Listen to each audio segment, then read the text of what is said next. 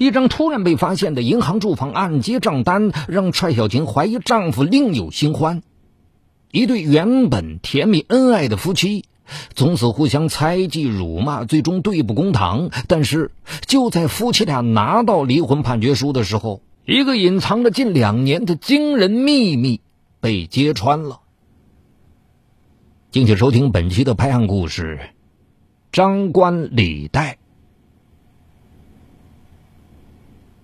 在双林路一号成都市农业银行经济开发区支行万年厂分理处门口，一位面容憔悴的中年妇女手中紧握一份离婚判决书，泪水哗哗往下流。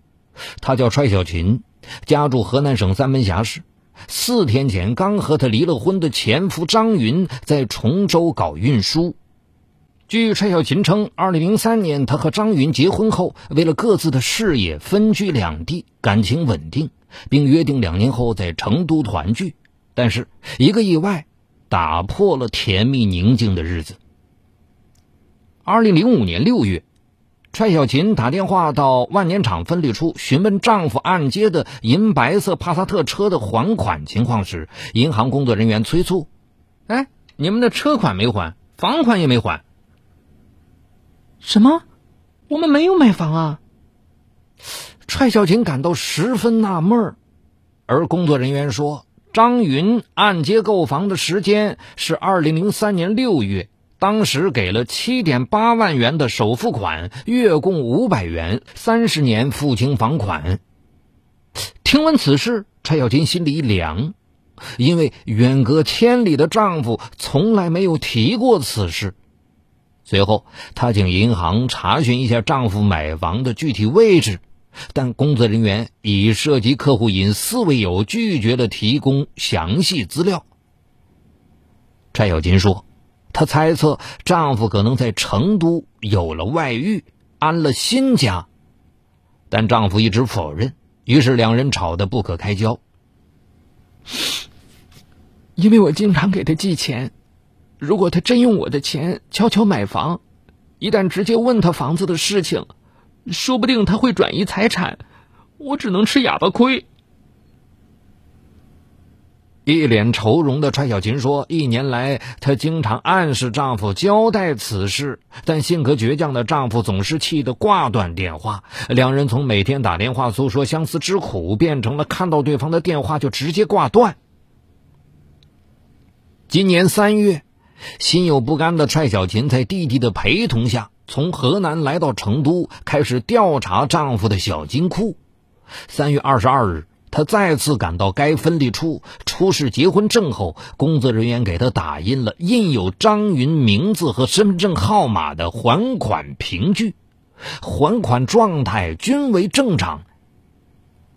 踹小琴说，她当时要求银行提供张云购房的具体地址。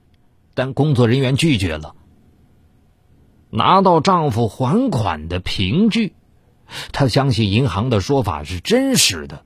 她认定丈夫有了外遇，两人的感情因此迅速降温。被折磨得精疲力竭的小两口原本准备协议离婚，但因为在夫妻共同财产的问题上无法协商好。二零零六年三月。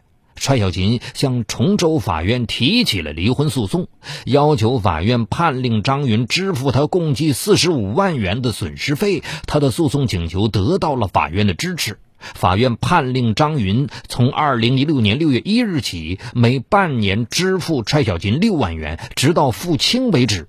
同时，法院冻结了以张云名义购买的帕萨特轿车。踹小琴说。因为离婚官司，他不得不经常往返于河南和成都之间，生意受到了极大的影响，最后不得不停业。四月七日，柴小琴接到法院的电话，得知仍查不到其丈夫的购房地点，无奈之下，四月十二日，她与崇州法院的两名法官亲自到该分理处，再次查询了以张云名义购房的情况。踹小琴说：“这一次，银行的工作人员查询了电脑信息之后，脸上的表情立马变得很不自然，冲进办公室，再次核对后，竟给了一个差点让他气晕过去的解释。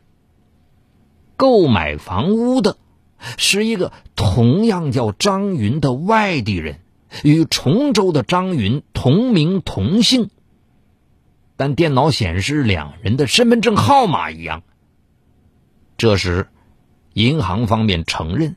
是工作人员误将两个同名同姓的张云录入在一起，造成了误会。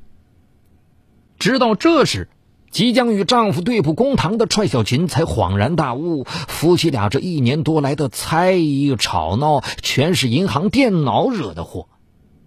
五月二十六日，法院判决两人离婚。踹小金说：“离婚前后。”他与张云都找过银行协商赔偿一事，但银行方面拒绝赔偿。昨天下午，蔡小金再次提出，因为这件事给他带来的直接经济损失达六万余元。另外，他要求银行赔偿两万余元的精神损失费。那么，银行方面的回复呢？该分理处王平主任表示。当年工作人员在将客户资料输入电脑时，误将购房的张云的资料输入到购车的张云的资料上，因而造成误会。王主任说：“哎呀，因为按揭购房的张云一直在正常还款，所以银行没有察觉。”王主任表示，可能当初经办人将买车人张云的身份证号码也写成买房的张云的身份证号码，是机器故障。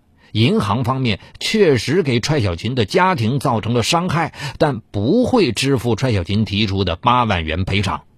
王主任说，银行已经按照内部规定对相关责任人进行了经济处罚。后有记者拨通了张云的电话，声音疲惫的他在电话那头不断叹息：“唉，这可真是天方夜谭呐！直到法官宣布我们离婚的那一刻。”我才知道分手的真正原因。张云说：“一年来，妻子每次逼问，他都坦然面对，即使是辱骂，他也忍受住了。但令他没想到的是，离婚的真正原因竟然是一套莫须有的房子。我们不可能再走到一起了，彼此伤害了这么久，都累了。”虽然与妻子不能冰释前嫌，但张云表示，一定会向银行讨个说法。又经过一段时间，记者再次拨通踹小琴的电话，踹小琴说，银行方面已经向他赔礼道歉，并支付了一定数额的赔偿金。踹小琴在电话那一端泣不成声。但我这辈子肯定无法再面对我深爱过的男人了。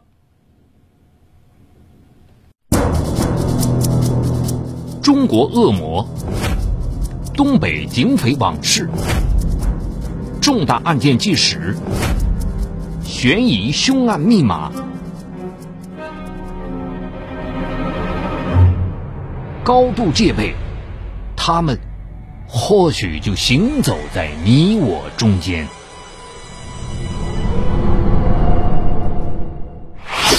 雷鸣故事会，带你直击犯罪背后的人性深渊。